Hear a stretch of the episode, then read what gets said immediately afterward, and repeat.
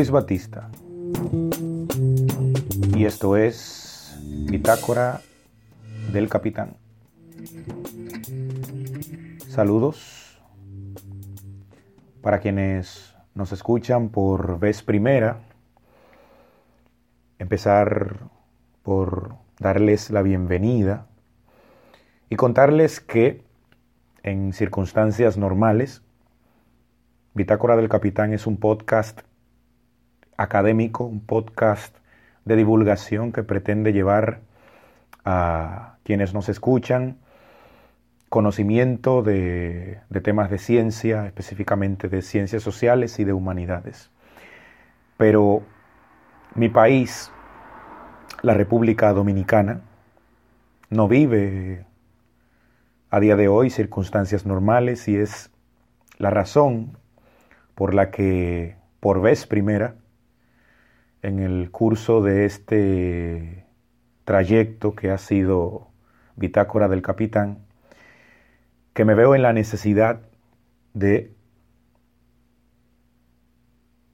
grabar un episodio exclusivamente de opinión un podcast de opinión que estará apoyado en algunos datos con un por qué y un para qué. ¿Por qué? El 16 de febrero del año 2020 es un día que será recordado muy tristemente y de manera muy amarga por el pueblo dominicano. Un hecho sin precedentes en la historia republicana, en la historia de la democracia del país, tuvo lugar esa mañana del 16 de febrero del año 2020 a las 11 de la mañana, pasadas las 11 de la mañana. La Junta Central Electoral, el organismo rector de los procesos electorales en el país, determinó la suspensión de las elecciones municipales. Y con esa suspensión se ha causado todo un revuelo, todo un estado de confusión, de tensión, de angustia por todos los estratos de la sociedad dominicana. Y es por eso que en el podcast Bitácora del Capitán me veo en la necesidad de contar, de repasar cómo llegamos hasta este punto, cómo llegamos hasta este momento tan retorcido, tan degenerado de la historia de nuestro sistema democrático y veremos, porque lo veremos, que hay responsabilidades compartidas, hay responsabilidades compartidas entre un Estado que se ha corrompido a todos los niveles, un Estado irresponsable, un Estado abusivo, reaccionario, pero que también ha habido una sociedad cómplice que ha permitido exceso, vejamen, atropello tras atropello tras atropello. Y allí se ha quedado y aguantando, aguantando, aguantando y aguantando. Y es por esto que este episodio, repito, de opinión, está bueno que quien lo escuche no esté de acuerdo conmigo o no coincida del todo en las cuestiones que pretendo tratar y, digo que está bueno porque ojalá se genere un debate, ojalá lo escuchen tantas personas como sean posible y nos mueva a todos. Hablo de todos como el, entramado de la sociedad dominicana nos mueva a todos a una reflexión profunda y de esa reflexión profunda, independientemente de, independientemente de que estemos de acuerdo o no que nos mueva a una reflexión, porque lo del 16 de febrero de 2020, la suspensión de, de las elecciones en la República Dominicana, que ha tenido un, revuelo mundial, fue un episodio gravísimo en la historia democrática, en la historia republicana de nuestro país. Estamos hablando de la crisis más grave, hablamos de crisis político-electoral, la crisis político-electoral más grave en los últimos 30 años. Tales son las proporciones de este absurdo porque no encuentro otro calificativo posible. Empezaba diciendo que en este derrotero hay responsabilidades compartidas tanto del Estado como de la sociedad, específicamente de la ciudadanía, que así lo ha permitido. Hay que partir de la premisa de que como ciudadanía hemos sido excesivamente indulgentes con estos gobiernos del Partido de la Liberación Dominicana. 16 años de una tormenta perfecta, alimentada por el vicio, por la degradación moral de este grupo político, pero también con la anuencia cómplice por omisión de la sociedad dominicana. Aguantamos atropello tras atropello, abuso tras abuso, y con esa negligencia y con esa apatía sostenida en el tiempo, creamos un monstruo político que se ha revelado despreciable, abusivo, inmoral y perverso. En este podcast vamos a revisar los pecados más escandalosos del Partido de la Liberación Dominicana. Pero primero, vamos a ver de qué manera han conseguido consolidar su poder y control absoluto sobre los sobre el Estado dominicano. Un pequeño repaso histórico de esta organización. El Partido de la Liberación Dominicana lo funda el líder, el otrora líder político, el profesor Juan Bosch, uno de los nombres más destacados en la historia de la política dominicana contemporánea, fundador de, los, de dos de las organizaciones políticas más importantes en la historia reciente del país.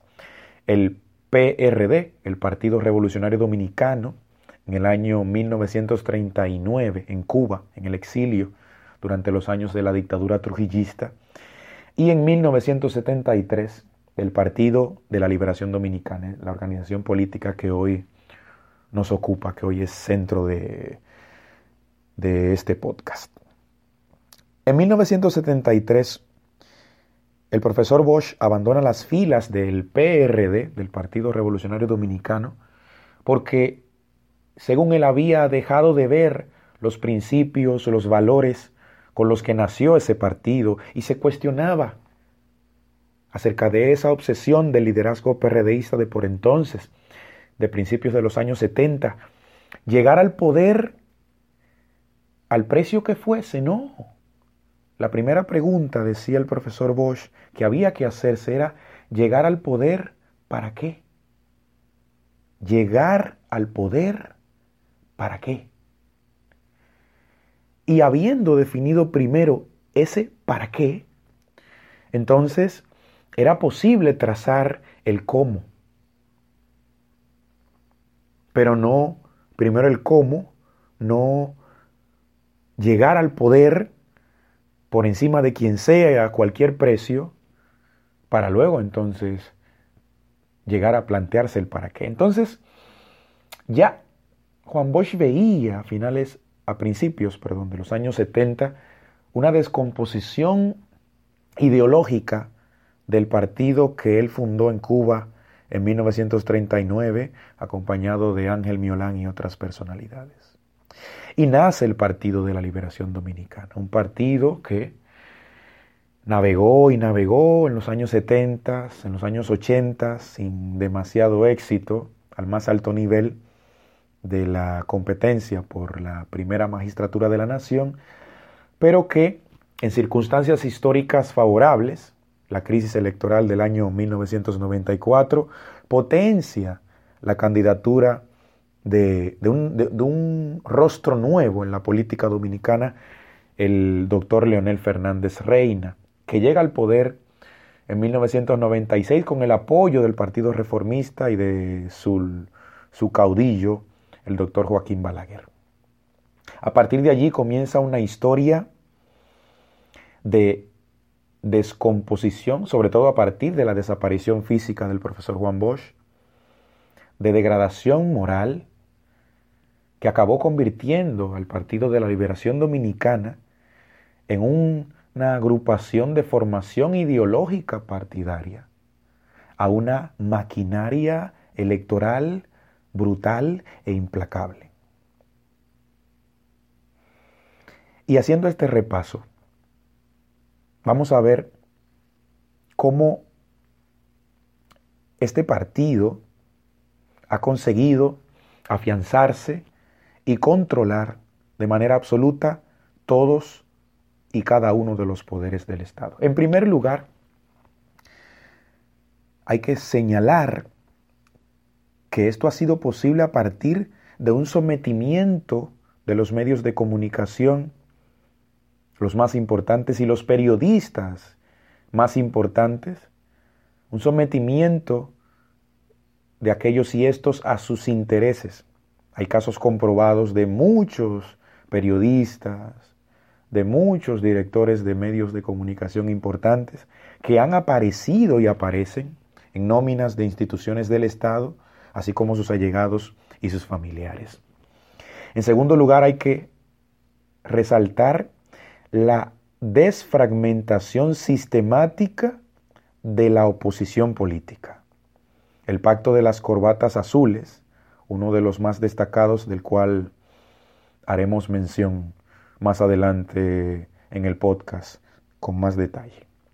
En tercer lugar, una subordinación una dependencia excesiva de las altas cortes del Poder Judicial, así como también del Ministerio Público y de la Procuraduría General de la República, garantes de la impunidad característica de las cúpulas del partido y más adelante también veremos sonados casos de corrupción que fueron salvados por la alta dirigencia del Partido de la Liberación Dominicana impunemente.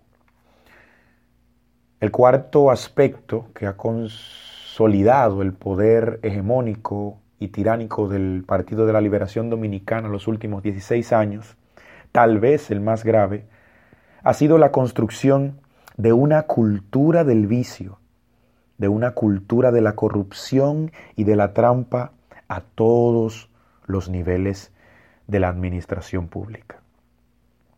Esa cultura de la trampa ha corrompido, ha pervertido el sentido y la naturaleza misma, la esencia del, servidor público y de la administración pública. Más que servir al pueblo, lema del partido, por cierto, servir al partido para servir al pueblo, más que servir al pueblo, esto se ha convertido en un servirse del pueblo, sobre todo para mal. Dicho lo dicho, valdría la pena preguntarse cuáles podrían señalarse como los más graves pecados de las administraciones peledeístas de 2004 a la fecha. Vamos a revisar cada caso de manera detallada. El 4% para la educación, una conquista de la lucha ciudadana en las calles. Famosas y recordadas son esas imágenes de las sombrillas amarillas, de las protestas de la ciudadanía, de la sociedad dominicana en la explanada frente al Palacio Nacional en reclamo de una reivindicación social que de hecho fue consignada en la Constitución por los gobiernos del Partido de la liberación dominicana en la persona del expresidente Leonel Fernández. Entonces, esa fue una conquista de la lucha popular, no una dádiva, no un gesto de altruismo del gobierno como se nos ha querido vender y se martilla constantemente desde la publicidad del oficialismo. Otro caso bastante grave porque condenó la suerte económica de la República Dominicana de ahí en más fue la reforma fiscal de los años 2010-2011. Una reforma fiscal, un aumento en la presión tributaria para paliar un déficit presupuestal, o sea, un, un dinero que faltaba en el presupuesto nacional de 81 mil millones de pesos. 81 mil millones de pesos.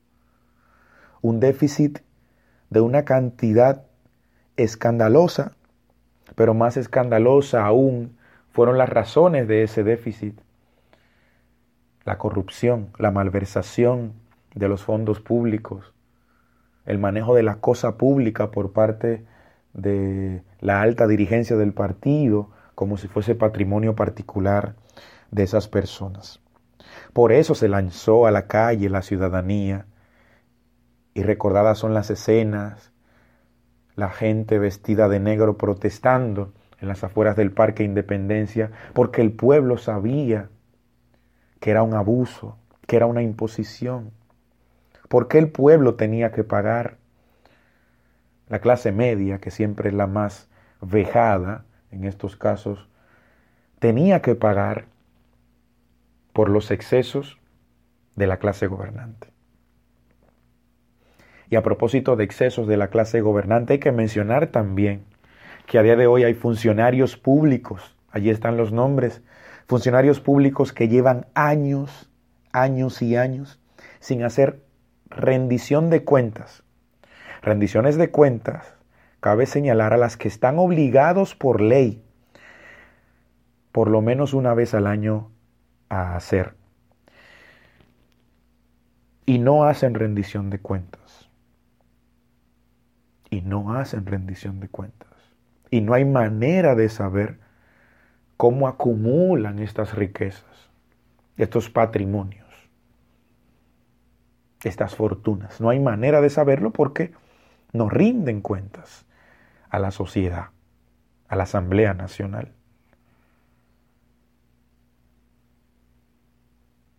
Es una barbaridad. Es una barbaridad. Destrucción sistemática de las instituciones democráticas y de la oposición política. Mencioné antes el pacto de las corbatas azules. El 14 de mayo del año 2009, el entonces presidente del Partido Revolucionario Dominicano, Miguel Vargas Maldonado, y el entonces presidente de la República, Leonel Fernández, acuerdan este pacto de las corbatas azules. Hay que señalar que Miguel Vargas Maldonado lo hace sin la anuencia de la dirigencia, de la alta dirigencia del Partido Revolucionario Dominicano por entonces. Y este pacto de las corbatas azules, este acuerdo político entre Miguel Vargas Maldonado y Leonel Fernández, precipitó la división histórica del Partido Revolucionario Dominicano y tiempo después el nacimiento del Partido Revolucionario Moderno, con los dirigentes disgustados que salieron de las filas del PRD tras la venta descarada y el pacto desleal de su entonces presidente Vargas Maldonado con la principal fuerza rival histórica, el Partido de la Liberación Dominicana.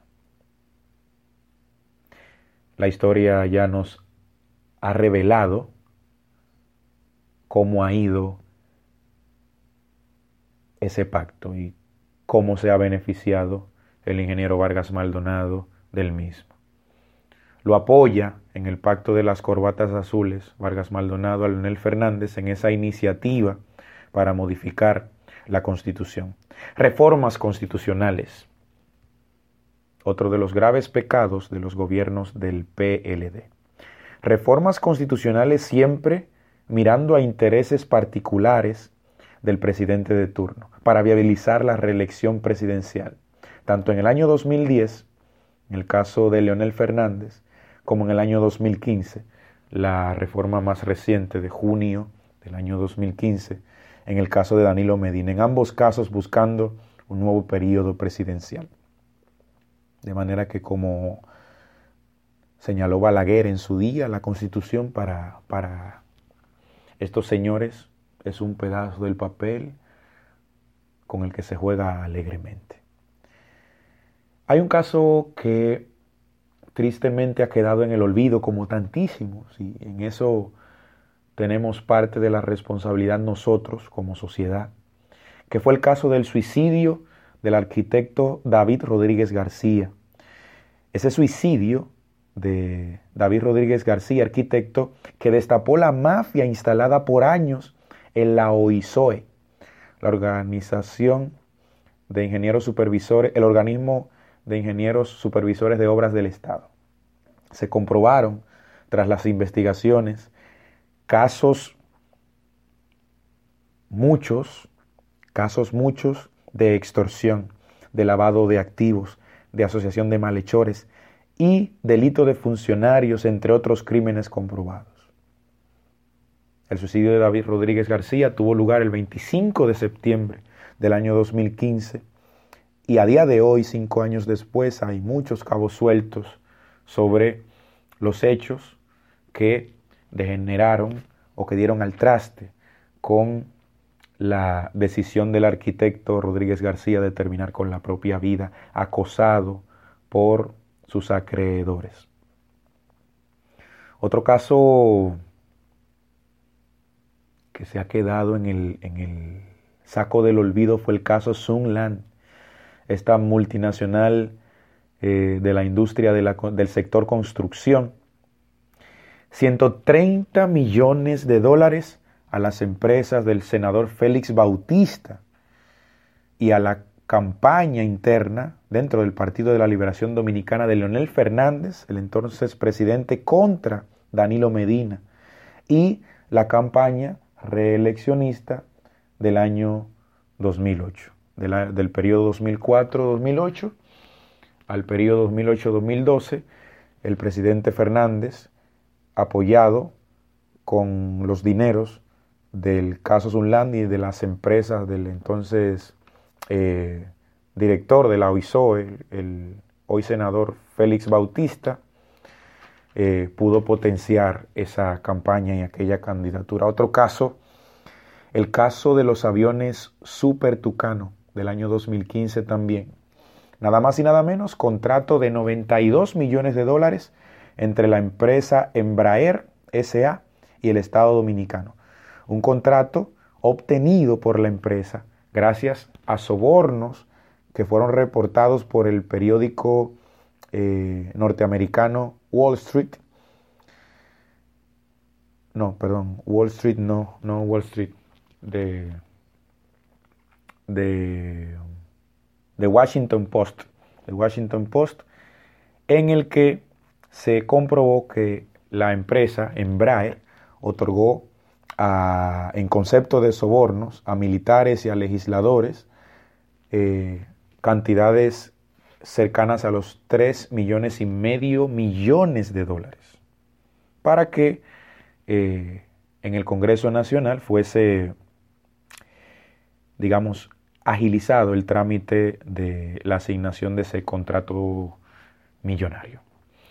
Tal vez el caso más rimbombante, el caso más eh, bochornoso de todos lo sea el caso Odebrecht. El caso Odebrecht, la empresa constructora brasileña, el escándalo estalla en toda América Latina en noviembre de 2016 y en el caso dominicano se comprobaron 92 millones de dólares en sobornos pagados a funcionarios del más alto nivel en el Estado dominicano.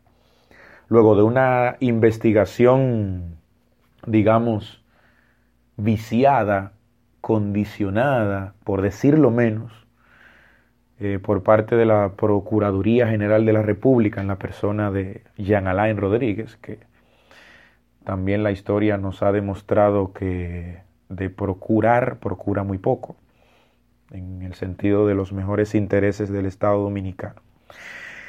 92 millones de dólares en sobornos, sobre evaluaciones de obras, etcétera, etcétera, etcétera. Importante señalar que a lo largo y ancho de América Latina han caído presidentes, vicepresidentes, legisladores en Perú, en Chile, en Brasil, en todos los rincones de América Latina donde Odebrecht operó, han caído personalidades del más alto nivel de la política latinoamericana. En la República Dominicana, cuatro años después, los grandes nombres siguen allí, en el anonimato y en la impunidad. La construcción de la central eléctrica de Punta Catalina, una planta a carbón, sí, usted escuchó bien, una planta a carbón, en pleno siglo XXI, una planta a carbón defendida a sangre y fuego por los gobiernos de Danilo Medina, a un costo para el Estado dominicano superior a los 2.300 millones de dólares a fecha de febrero de 2020. 2.300 millones de dólares. La central se vendió como la solución definitiva al problema eléctrico nacional. Creo que de más está abundar sobre si ha sido realmente efectiva Punta Catalina. Y uno de, de los legados más lamentables de las administraciones moradas a la República Dominicana, el aumento de la deuda pública, a razón de la ineficacia en la calidad del gasto originada por la corrupción administrativa generalizada. Escuchen estas cifras, 6.585 millones de dólares para el año 2004. Esa era la deuda pública para el año 2004. 6.585 millones de dólares la República Dominicana ha aumentado su deuda pública en 16 años a 34.303 millones de dólares. De 6 millones, poco más de 6 millones, a más de 34 mil millones de dólares para 2019. Ese 34 mil 303 millones de dólares, representa un 38,6% del Producto Interno Bruto Nacional. Es decir, en términos prácticos, para que los más jóvenes que escuchan entiendan, estamos sosteniendo un modelo económico a raíz de las administraciones del Partido de la Liberación Dominicana que amenaza con comprometer cerca de la mitad del presupuesto nacional. Para quienes no son muy entendidos en términos de macroeconomía, imaginemos que el presupuesto de una familia de cuatro personas mensual son unos 50 eh, o 60 mil pesos, por decir una cifra. Imagine que para resolver todas las necesidades del mes que ascienden a 60 mil pesos mensuales, valga la redundancia, usted tenga que buscar prestado mes tras mes, mes tras mes, 30 mil pesos o 20 mil pesos. Ese modelo no es sostenible. Te vas a acabar ahogando porque contraes deuda tras deuda, tras deuda, tras deuda con una frecuencia mensual para poder subsistir. Esos 34.303 millones de dólares de deuda pública a fecha de 2019 están distribuidos de la manera siguiente. Los bonistas, los tenedores de bonos, 16.515 millones. Eso equivale al 71,8% del total. El Banco Interamericano de Desarrollo y el Banco Mundial son acreedores de unos 4.025 millones de dólares, el 17,5%. Francia, España, Brasil y Venezuela en total suman 1.366 millones de dólares, equivalente al 7,9% del total. Es decir, el 71,8%, que es la, partida más importante, está en manos de bonistas, porque ese es el modelo económico al que nos ha condenado el Partido de la Liberación Dominicana. Contraer deuda para pagar intereses de deudas anteriores. Pagar deuda o parte de la deuda, intereses de la deuda, con más deuda. Un modelo absolutamente insostenible. Un modelo absolutamente disfuncional. Pero claro que estas deudas se contraen y se acumulan para favorecer intereses de empresas allegadas al Estado, al gobierno. No puede ser de otra manera. Fue el mismo caso de, de la central de Punta Catalina. Se sabe que, se le, que una empresa de nacionalidad china llegó a ofrecer un mejor proyecto para desarrollar y potenciar el sector eléctrico, mucho más económico para el Estado dominicano, y esa empresa china se sabe que hasta ofrecía 10 años de mantenimiento pagado por ellos. O sea, era un negocio redondo para el Estado dominicano. Pero esa empresa china no ganó ese contrato. Porque claro, Punta Catalina está rodeada de intereses, de intereses cercanos a la cúpula del Partido de la Liberación Dominicana.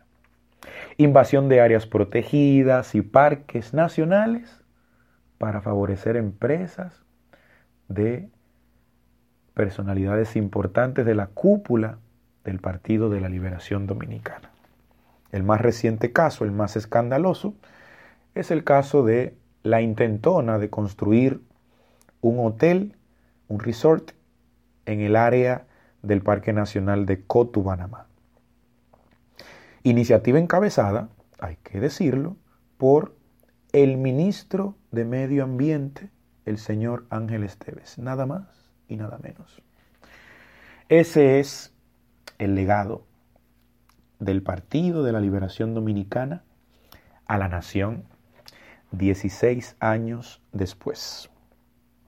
16 años de corrupción desenfrenada.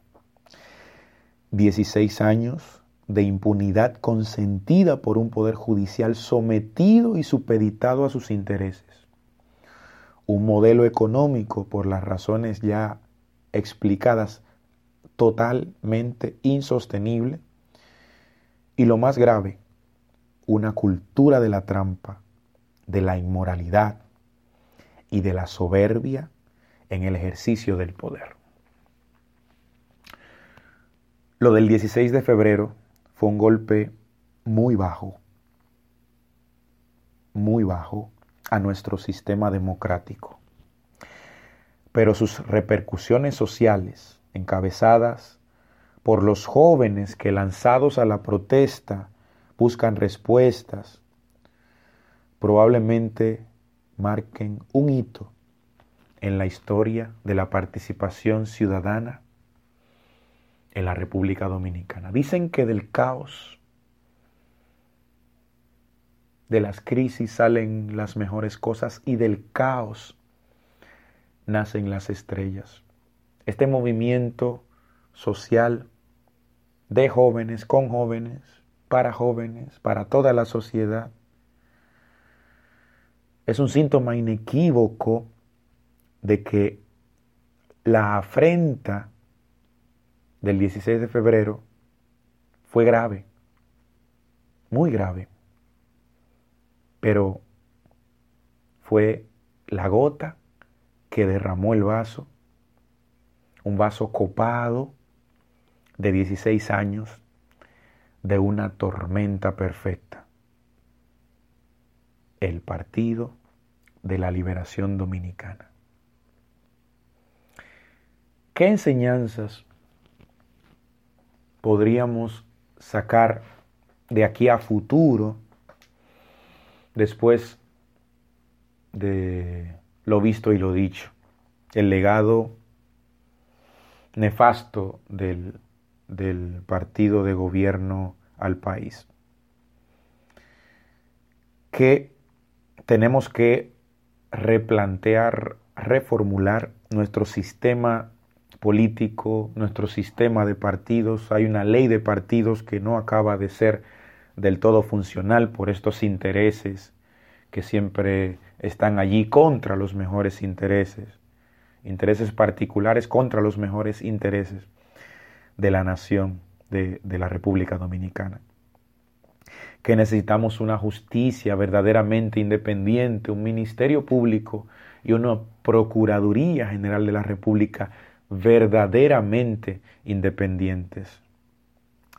Pero que además de independencia en el Poder Judicial, en el Ministerio Público y en la Procuraduría necesitamos jueces responsables que no respondan a ningún tipo de interés partidario o particular para que quienes han abusado del Estado rindan cuentas a la nación desde el banquillo de los acusados. Y la que me parece que debe ser la gran lección de, todo esto es que, como decía en principio, nuestra apatía nuestra indiferencia, nuestro mirar para otro lado, nuestra cultura del deja eso así, no protestes, nos ha llevado a un atolladero del que bastante nos costará salir. No hay conquista sin lucha. Las democracias no pueden funcionar sin una oposición política. Las democracias no pueden funcionar con un mismo grupo político controlando los tres poderes del Estado. No funciona así. Y sobre todo, no puede sobrevivir la democracia con una ciudadanía que no está comprometida con su defensa celosa 24 horas al día, 7 días a la semana, 365 días al año. Hemos dejado de hacer cosas Muchas cosas hemos dejado de hacer como sociedad. Y hoy estamos pagando un alto precio. Los jóvenes dominicanos lanzados a la calle pidiendo explicación respecto de un absurdo sin precedentes en la historia de la República Dominicana. La suspensión de unas elecciones. Ojalá que de todo esto consigamos construir a partir de esta energía y de este interesarse de los jóvenes por política y por lo que hacen y cómo lo hacen, sobre todo quienes nos dirigen, ojalá esto marque un precedente positivo en la historia del compromiso y la participación ciudadana en la República Dominicana. Algunas ideas, algún repaso, ya desde la calma, tres días después de, de un día triste. Personalmente me, me hizo mucho daño el 16 de febrero, pero la energía de, de, las manifestaciones en los últimos días de las que he tenido la, la fortuna, el privilegio, el honor de participar, sobre todo por la manera en la que se han producido, han dado verdaderas muestras de civismo, de respeto, de dignidad.